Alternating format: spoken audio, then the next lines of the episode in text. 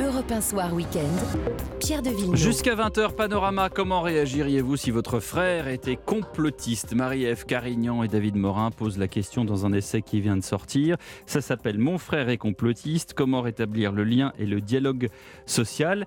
Et puis au fait, qu'est-ce que c'est que le complotiste? Jusqu'où peut-il être dangereux? On en parle justement avec David Morin. Bonsoir. Bonsoir. Merci d'être avec nous sur Europe 1 et aussi avec Frédéric Dabi. Bonsoir. Bonsoir. Directeur de l'opinion à, à l'IFOP, parce que vous avez publié justement une étude sur toutes les formes d'obscurantisme et justement ce fameux complotisme. On essaiera d'en savoir un peu plus. Mais d'abord, ma chère Capucine Patouillet, bonsoir. Bonsoir Pierre de Villeneuve. Comment est-ce qu'il faut définir le complotisme? Eh bien, selon le Larousse, il s'agit de la manière d'interpréter tendancieusement les événements.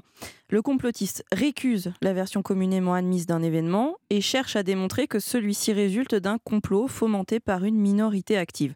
Et pour le philosophe et historien des idées Pierre-André Taguieff en 2005, l'imaginaire du complot est insatiable et la thèse du complot irréfutable.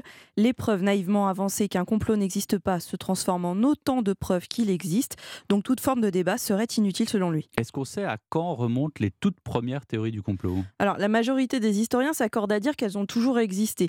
Mais la première grande affaire remonterait au Moyen-Âge autour de l'ordre des Templiers, que l'on accusait à l'époque de mener un complot planétaire pour dominer le monde. Un autre repère, en 1798, en pleine Révolution française. L'abbé Augustin Baruel, qui est un jésuite, estime alors que la Révolution n'a pas été un mouvement de révolte spontanée du peuple, mais un processus organisé pendant plusieurs décennies dans des loges et dans des clubs, en particulier celui des Jacobins, afin de permettre à la bourgeoisie libérale de s'emparer du pouvoir. Plus récemment dans notre histoire, les théories les plus folles ont circulé. Hein, l'assassinat de GFK euh, après l'assassinat de son meurtrier Lee Harvey Oswald par Jacques Ruby, les décès jugés suspects de Daniel Balavoine, Coluche, Bérégovoy ou encore les Didi, le drame du 11 septembre 2001, la non-réélection de Trump en 2020 ou encore bien sûr la Covid-19 et la question de la vaccination. Le complotisme qui est alimenté aussi par la culture populaire via des séries comme X-Files dans les années 90 ou encore le succès planétaire de Dan Brown, le Da Vinci Code. Vous, vous avez donné l'envie de revoir euh, X-Files avec, euh, avec Scully et Mulder, avec ce super générique euh, que Benoît, quand il aura fini de parler à son copain, euh, nous retrouvera dans la base. Euh, David Morin, vous savez, comme je cafte, c'est Ouais. terrible. hein. David Morin, euh, vous, alors, euh, mon frère est complotiste. Si, si on doit avoir une théorie du complot que vous, vous relatez beaucoup dans votre livre, c'est quand même celle du Covid-19. C'est là où sont apparues euh, différentes thèses de d'où vient le vaccin, pourquoi est-ce qu'on veut nous inculquer le vaccin, d'où ça vient, on veut finalement tous nous programmer. On a, on entendu tout et n'importe quoi. hein. Ouais, absolument. Ce qu'on essaye de faire un peu dans le livre aussi, c'est euh, de rappeler qu'il faut faire attention à pas utiliser non plus le, mot complotiste à toutes les sauces. Mm. Parce qu'on s'en est quand même beaucoup servi pendant euh, deux ans de pandémie aussi pour euh, finalement disqualifier des critiques qui pouvaient être parfois dans une certaine mesure légitimes euh, des politiques publiques par rapport aux mesures sanitaires, etc. Donc c'est une chose de dire que peut-être le couvre-feu n'est pas efficace, c'en est une autre de dire qu'il est organisé par le gouvernement avec euh, euh, la collaboration des pharmaceutiques, etc. etc. Donc c'est vrai que euh, pendant la pandémie, euh, je pense qu'une partie de gens qui n'étaient pas tellement familiers avec ce qu'est le complotisme ont pris conscience vraiment de l'ampleur que ça pouvait avoir et de ses effets aussi toxiques sur, la, société. Puis votre collaboratrice, Capucine, citait également ce qui s'est passé aux États-Unis, donc l'idée qu'il y a une fraude électorale. Écoutez, euh, cette idée-là, cette théorie-là d'une fraude électorale, elle Pour est Trump, hein, centrale 2016. pour Trump, exact. ouais. Mm. Elle est centrale dans l'assaut du Capitole, euh, qui est quand même plusieurs centaines de personnes qui prennent euh, d'assaut le- le- l'endroit par excellence de la démocratie américaine et qui aurait pu constituer, ou en tout cas représenter vraiment une- un renversement du, du- du régime américain. Euh, Frédéric Dabi, alors vous, vous avez, euh, par l'intermédiaire de l'IFOP, publié des, euh, des études justement sur les, les formes d'obscurantisme et donc du coup du complotisme. Oui, on a fait de très nombreuses enquêtes, notamment une assez longitudinale avec Conspiracy Watch, où euh, assez régulièrement on voit la perméabilité des idées euh, complotistes. Euh, deux chiffres en déclaratif. C'était une enquête IFOP pour la fondation Reboot euh, en mars 2022. 35% des Français, c'est du déclaratif, disent Je crois plus ou moins aux théories du complot. 35%, c'est une minorité, mais on n'est pas dans une logique électorale où on voit ce qui, s'intéresse- ce qui dépasse Un tiers quand même, hein. 50. 35%, Ouais. ça fait beaucoup de monde dans une logique d'ex- d'extrapolation. Et on a des catégories plus perméables que les autres. Les jeunes, les personnes faiblement diplômées et Mhm. les personnes parfois très diplômées, les catégories sociales défavorisées, les sympathisants de partis plutôt extrêmes. Mm. Gauche de la gauche, la- euh, France Insoumise, et droite extrême, Rassemblement National. Mais il faudrait pas croire que ce soit que ces catégories-là. Tout le monde, toutes les catégories, sauf peut-être les personnes très âgées, très diplômées, sont euh, touchées. Et puis, au-delà du déclaratif, on a des études régulières, et euh, Capucine euh, en a parlé, où on expose les gens à des vérités alternatives. Est-ce que vous pensez que c'est vrai ou faux? Et voyez, par exemple, 43% des Français disent oui, le ministère de la Santé, c'était avant le Covid, et de mèche avec l'industrie pharmaceutique Mhm. pour cacher Le la réalité labo, ouais. sur la nocivité du vaccin. 34%, les Didi, son accident a été en fait maquillé. 27%, il y a les Illuminati, une organisation secrète. Et dans l'enquête euh, obscurantisme, on parlait de secte pédo-satanistes. C'était partagé par 20% des Français, 9%. Les Américains ne sont jamais allés sur la Lune. Donc ce sont des euh, pas une minorité, mais c'est un triple reflet. Déjà, c'est le reflet que pour beaucoup de Français, on a envie de croire à des vérités alternatives. La vérité est ailleurs. Deuxièmement, La vérité est ailleurs. voilà, merci. Quand même, voilà, on l'a retrouvé. Deux, On vous laisse continuer, Voilà. Frédéric Dabi. Deuxièmement, et je vais finir pour qu'on puisse euh, fait échanger, c'est le reflet d'une défiance croissante, on en a souvent parlé ensemble, à l'égard des grandes institutions qui, avant, donnaient la vérité. Il y avait le système d'action euh, communiste, chrétien, gaulliste, qui donnait à voir la vérité. Et puis, il y a une dimension, on va peut-être en parler, réseaux sociaux. Hmm. Il y a un problème Oui, d'information et de déficit euh, d'éducation. Essayons de faire en sorte que on puisse montrer notamment aux jeunes que quand quelqu'un parle, c'est pas toujours vrai. Quand quelqu'un écrit quelque chose sur euh, Twitter, ça peut être faux. C'est un problème Donc très c'est c'est général. très limitrophe aux fake news, en fait, quelque part. Ah bah oui, je pense que c'est quand même relativement lié, mais c'est le reflet de cette société de la défiance, l'idée qu'on va chercher soi-même la, vé- la vérité, et puis c'est tellement mieux de dire que la vérité officielle est fausse. Ouais, David nous, on a ajouté dans les, les données qu'on a, dans les recherches qu'on a fait, parce qu'on a fait aussi, des, comme vous, des sondages, notamment au Canada, deux facteurs supplémentaires qui sont intéressants. C'est celui de la dimension de la détresse psychologique. Donc, on a vu quand même qu'il y avait une surreprésentation des gens qui euh, avaient des, symptômes de détresse psychologique parmi les gens qui adhéraient. Euh, et quand vous avez une crise comme celle de la pandémie, vous comprenez que évidemment ça accroît euh, cette crainte qu'on a face à l'existence, parfois la peur de mourir. euh.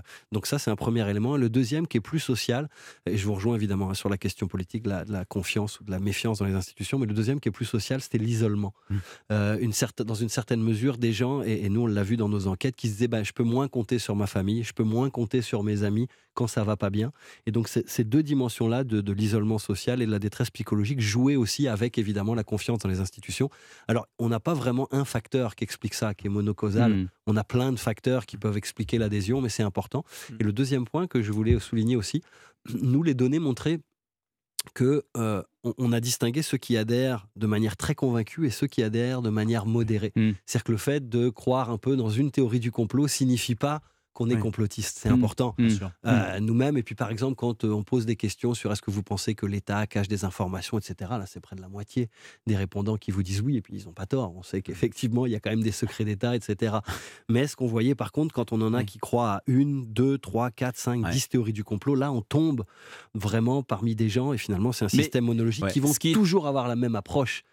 Ce qui est intéressant dans votre enquête, c'est que vous, vous menez l'enquête en disant ça existe, euh, il y a un défaut d'éducation qui est notoire, mais il faut garder le lien, Ouais. et notamment pour les personnes euh, qui sont en détresse, dont vous venez de parler, ou à tout le moins qui sont isolées et qui n'ont pas les moyens, parce que on a évidemment, et c'est- presque humain comme réflexe, on a évidemment tendance à éradiquer. C'est-à-dire, voilà, oh là là, lui, il est complètement taré, on ne va pas lui parler, il est complètement illuminé, c'est un complotiste, euh, au secours. Alors qu'en réalité, il faut d'abord, premièrement, tenter de comprendre, c'est ce que vous expliquez dans le livre, maintenir le lien. Et alors ça, comment on fait? Tout à fait. Et en fait, ce livre a été écrit parce que beaucoup de gens qu'on a rencontrés dans les conférences qu'on faisait avec Marie, Marie-Ève, etc., les gens nous disaient qu'est-ce qu'on fait? Qu'est-ce qu'on fait? Mon proche, mon cousin, mon oncle, ma sœur, mon grand-père. C'est ça, parce que etc.. quand c'est la personne dans la rue, on se dit, bon, ben, C'est un grave, taré, tant pis, il va prendre la, la station de métro suivante. ou, Par même contre, sur les réseaux sociaux, Eh mais oui. quand ça s'invite au repas de Noël et que dans nos familles, et, et après deux ans de pandémie, nos familles sont déchirées, nos réseaux sociaux, non, les vrais réseaux sociaux sont déchirés, donc qu'est-ce qu'on fait? Vous Effectivement. venez, vous venez prendre la, la dinde de Noël uniquement Ouais. si vous êtes vacciné. c'est ça, bah, non, exactement. mais il y a les, voilà, les Donc, exemples ouais, sont, sont Ce très qu'on nombreux. suggère beaucoup, c'est de maintenir le lien social et de pas forcément aborder de front la question Mais on fait comment de l'adhésion. Est-ce qu'il y a une méthode Ouais, bah, en fait, la, la plupart des gens, en fait, ils ont une stratégie d'évitement en disant regarde, j'ai pas envie de parler du complot aujourd'hui. Hmm. Est-ce qu'on peut parler d'autre chose? Est-ce Ah qu'on oui. peut faire autre chose? Comment tu vas? Est-ce qu'on va prendre une marche euh, au bois de Boulogne? Est-ce qu'on va faire ci? On va faire ça? Euh, Et donc d'éviter. On, on voit que quand on essaye de confronter les idées, souvent. En fait, euh, ben, ça fonctionne pas parce que Ouais. si vous vous dites, vous, vous opposez un argument, vous faites de toute fa- façon partie du complot. Donc ça fonctionne pas bien. Donc c'était un peu ça qu'on disait euh, comme, comme, comme stratégie. Ouais. Frédéric David. Oui, alors ce que vient de dire en fait, David est très intéressant parce qu'on a essayé de l'objectiver dans l'enquête obscurantiste, obscurantisme faite pour l'association du corps préfectoral. On a posé une question quand quelqu'un, lors d'un dîner de famille, tient des propos complotistes, obscurantistes, que, vous, que faites-vous? Dans un cercle micro, j'ai envie de dire que les Français réagissent. Ils sont une majorité à dire j'essaye d'argumenter pour lui expliquer qu'il se trompe, mais le silence concerne un quart des gens et même la crise, la rupture, j'interromps la conversation, je me fâche, c'est un quart. Mais quand là, c'est dans le cercle familial ou dans le cercle euh, amical, Pierre. Mais quand il s'agit des réseaux sociaux, on n'a que 17% des gens qui répliquent. Bien sûr, on a tous vu des tweets un peu euh, farfelus de gens qu'on ne connaît pas, qui sont en plus euh, Euh, Il n'y a pas le nom et le prénom, il y a toute une série de pseudonymes.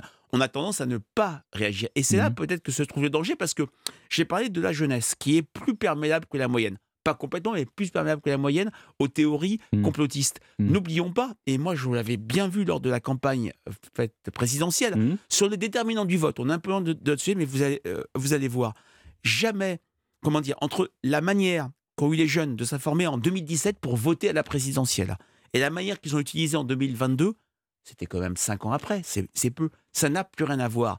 Les réseaux sociaux, TikTok, les, euh, euh, les réseaux Ouais. dématérialisés ont pris Ouais. le pouvoir. Oui, mais le on, peut faire dire, on peut faire dire n'importe quoi. Exactement. Le on peut faire dire que la Terre est plate et d'ailleurs ça, ça a été euh, justement un des trends derniers. 19% des jeunes le pensent. 19%, des jeunes. 19% des jeunes en France. Des jeunes en France de 18 euh, 24 ans le pensent. Euh, 32% le, les, le vaccin à, à- euh, ARN contre le Oui. Covid génère des protéines toxiques. Et c'est le problème de entre jeunes et Ah, moins jeunes. Le jamais- vaccin, je veux bien, mais Oui. honnêtement, le, le- la Terre est plate, pardon. euh, où euh, un jeune sur 25% cinq. les êtres humains ne sont pas le fruit d'une longue euh, évolution, la, le refus de la théorie de l'évolution. Mais là où il y a un véritable danger, si je puis dire, c'est que jamais entre jeunes et moins jeunes, il y a une telle fracture sur les moyens de Ouais. s'informer. Donc, comment réagir? Comment faire créer de l'éducation à, euh, aux médias Il ne reste peut-être que l'école. David Morin. Nous, nos données montrent que les jeunes, en fait, sont pas tellement surreprésentés dans les catégories d'adhésion au conspirationnisme. Comme vous le disiez tout à l'heure, euh, le décrochage, c'est vraiment chez les plus âgés qui, eux, adhèrent beaucoup moins. Mais on le voit quand même dans toutes les, les classes d'âge. Ce qu'on a observé aussi chez les jeunes, puis euh, nous, on est en train de faire une autre recherche là-dessus, c'est qu'il y a surtout un élément important qui est celui de ne pas juger ceux qui croient. Hmm. Et donc les jeunes ont tendance à prendre des postures euh, qui sont de dire, écoute, crois ce que tu as envie, euh, moi je vais pas t'embêter sur tes croyances, etc. Et ça, je reviens sur la question que vous posiez, je pense que l'un des éléments quand on veut restaurer ou rétablir le lien social avec quelqu'un qui adhère aux théories du complot, c'est d'essayer de rester à l'écoute et de pas être trop dans le jugement. Alors je sais que ça, ça peut être compliqué et difficile dans certains cas quand on nous énonce des aberrations, mais on peut quand même discuter sur les griefs qui sous-tendent les théories du complot. Parce qu'une théorie du complot, elle est jamais totalement fausse. Hmm. Puis c'est ça qui la rend difficile. Ah oui. C'est qu'on Hmm. se base sur peut-être 30-40% de faits qui sont des faits avérés. Et puis là, on colle là-dessus Pour- une interprétation. Pour la peu- Terre est plate, vous commencez à m'inquiéter Ouais. là. non, alors sur la Terre est plate, ok. Mettons que celle-là, on la met de on, côté. devrait demander à Thomas Pesquet en fait de, de je sais pas, de nous faire des photos, de montrer Mais aux il le fait pourtant. que- Mais il le fait tout Il le le temps, fait, Pierre. Pierre. Ouais, ouais. Mais sur, non, sur celle-là, vous avez raison. Euh, mais il faut essayer quand même de voir le, le- le discours. Et puis quand on parle des critiques des institutions, etc., moi j'ai vu, et puis dans mon entourage, j'ai des, des gens qui ont adhéré fortement pendant la pandémie et qui ont basculé vraiment, hein, qui ont atteint le point de rupture. Euh, et je Qu'est-ce que vous appelez le point de rupture? Bah, le point de rupture, c'est celui où vraiment les gens euh, passent d'une critique sociale à une interprétation euh, absolument euh, ubuesque Exemple. et alternative. Bah, alors un exemple très clair, euh, le fait que euh, l'Organisation des Nations Unies avait fait à un moment donné une levée de fonds et que là on voyait des stars qui étaient déguisées de toutes sortes et là où on nous expliquait qu'en fait c'était vraiment un réseau euh, pédosatanique qui était en place. Donc vous avez entendu parler de ça en France, le Bien fameux sûr. mythe de QAnon, la Mhm. théorie QAnon.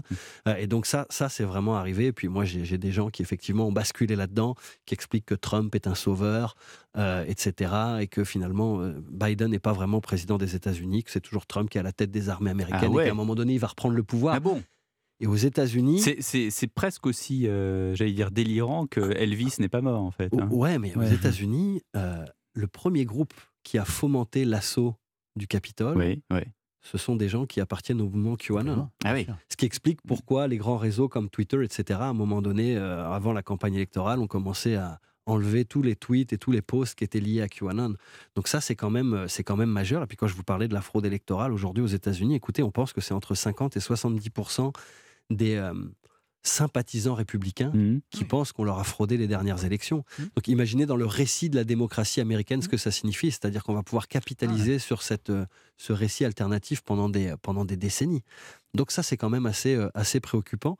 Mais euh, l'autre point, parce que parmi les gens qu'on a rencontrés euh, et qui vivaient euh, effectivement du complotisme dans leurs proches, etc., beaucoup de gens euh, se sentent coupables.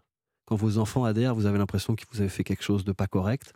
Euh, et ça rend beaucoup plus difficile le discours. Et, et- et on a vu par exemple qu'il ne faut pas hésiter à de aller cher- rétro-pédaler Ouais. derrière. Ouais. mais il faut pas hésiter à aller chercher de l'aide. Ouais. Alors je sais pas ici en France s'il y a ça, mais il y a quand Mm. même plein d'organismes Mm.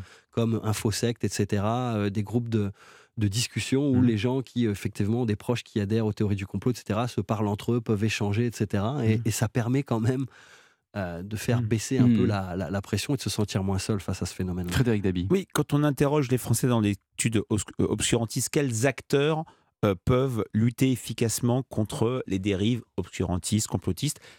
La science, les scientifiques arrivent en tête. Et ça nuance un petit peu ce qu'on a vu pendant le Covid, où il y a eu des critiques sur ces scientifiques euh, en plateau, le sentiment que parfois il y avait des discours changeants. L'école arrive à un niveau très élevé, mais le problème, c'est que moi, ce qui me frappe, c'est le décalage entre le surinvestissement des parents notamment sur l'école comme un acteur d'éducation par exemple aux médias, à l'information et la réalité où on a le sentiment que l'école décline. Ce qui est aussi euh, inquiétant et c'est assez cumulatif avec ce qu'on s'est dit euh, précédemment, le pouvoir euh, fait politique, les grandes institutions ne sont pas vues comme des acteurs de confiance. Hmm. Maintenant, par rapport à ce que vous avez dit sur le cumulatif, oui, faut pas non plus surinterpréter ou hypertrophier la perméabilité des Français au complotisme. Dans l'étude dont j'ai parlé, il n'y a que 21%, mais ce n'est pas rien, qui croient au moins 5 théories complotistes. C'est une minorité, mais c'est une minorité euh, forte qui peut être euh, agissante et dans des moments d'incertitude, dans des moments où il n'y a pas de cap, il n'y a pas d'horizon, la vérité alternative, bah, ça peut être vu comme quelque chose de rassurant. Ça donne un cadre, ça donne une vision du monde. Ma vision du monde, c'est que chaque élu, chaque homme politique ou femme politique nous cache la vérité. Ouais. C'est ça dans un contexte de crise qui peut être absolument euh, dévastateur. Ouais, puis on a des sociétés qui ont quand même des facteurs de protection plus importants. Le, le 5% que vous citez est très intéressant. Nous voyons au Québec, c'est 6%. Mm. Donc on est sur les mêmes chiffres. Et on voit par exemple les dernières élections en France ou les dernières élections au Québec, la question d'une fraude électorale a absolument pas euh, prise. Alors qu'aux États-Unis, En ça a France, fonctionné. Donc Oui, on a oui. quand même des facteurs de résilience collective sûr. qui parfois font en sorte que ça demeure dans le domaine de l'écosystème complotiste lui-même qui, qui tourne un peu en rond. Quel est le- votre constat avec, euh, avec Marie-Ève Carignan sur euh, euh, l'impact à longue durée de la, la croyance au complot? Est-ce que c'est comme c'est aussi difficile que je suis pas fumeur mais c'est aussi difficile qu'arrêter de fumer ou est-ce que on peut euh, du jour au lendemain se dire bah en fait j'y croyais puis j'ai fait une immense bêtise en fait euh, ce que ce à quoi je croyais c'était c'est pas du tout vrai. Ouais, alors les impacts, ben, en fait, euh, effectivement, croire que la Terre est plate, finalement, fait, fait de mal qu'à celui qui le croit. Donc ça, c'est pas très très grave. Il y a quand même une forme de, de toxicité pour la, la société démocratique. Pourquoi? Parce qu'on voit de plus en plus de liens entre les mouvements extrémistes qui se servent des théories du complot pour recruter et pour radicaliser leurs membres. Donc, euh, si je vous parle des djihadistes ou des groupes d'extrême droite, Bien par sûr, exemple, ils sûr. ont en commun la théorie du complot juif. Mm. Et donc ça, ils arrivent quand même. Le, le complotisme est vraiment le moteur de la plupart des formes d'extrémisme. Et euh, quand on le prend vraiment à une échelle plus collective, donc là je vous parlais plus de peut-être de groupes euh, terroristes, extrémistes violents, ben, on voit quand même aux États-Unis jusqu'où ça peut conduire. Donc ça, dans les impacts, je Mais pense en faut France, pas- hein, Ouais, en, France, en- exact. Quand vous parlez des, des djihadistes et remontons aux attentats de- du Bataclan, Mmh. vous allez voir en amont, enfin je parle sous le Ouais. contrôle de Frédéric Dabi, effectivement il y a eu euh, tout un, un- voilà, on a enrôlé énormément de gens sûr. avec euh, Ouais. des. euh, Nous, en Amérique du Nord, ce qu'on a bien vu sûr, beaucoup, c'est la récupération par les mouvements d'extrême droite et anti-gouvernementaux du complotisme pendant la pandémie. Donc ça leur a vraiment donné beaucoup de gaz. euh, et ils ont réussi à se faire un peu porter comme les fers de lance de la Mhm. critique des mesures euh, sanitaires. Et sur le fait de redescendre la montagne, finalement, On en parle dans le, Ouais. dans le, dans ça, le, dans le ma théorie du, du Oui, paquet de clubs. C'est ça, c'est ça.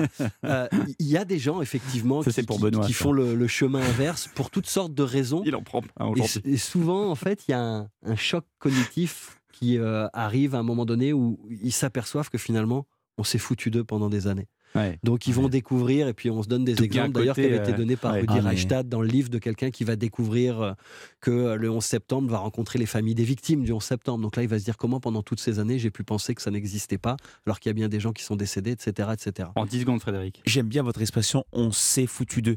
Qu'est-ce qui aussi euh, alimente ce complotisme C'est une crise du résultat, c'est une crise de la confiance à l'égard des institutions politiques. Quand le politique ne change plus la vie, quand le politique est inefficace, quand le politique trompe, on va être sur une, sur une envie de croire euh, ailleurs et dire que les vérités sont ailleurs, c'est à mon avis un des moteurs du complotisme. Merci à vous, Frédéric Dabi, directeur de l'opinion à l'Institut IFOP. Merci à vous, euh, David Morin, d'être venu du Québec jusqu'à chez nous. Euh, Votre livre avec Marie-Ève Carignan, Mon frère est complotiste, aux éditions de l'Homme. C'est tout pour aujourd'hui. Demain, même heure, même, même endroit.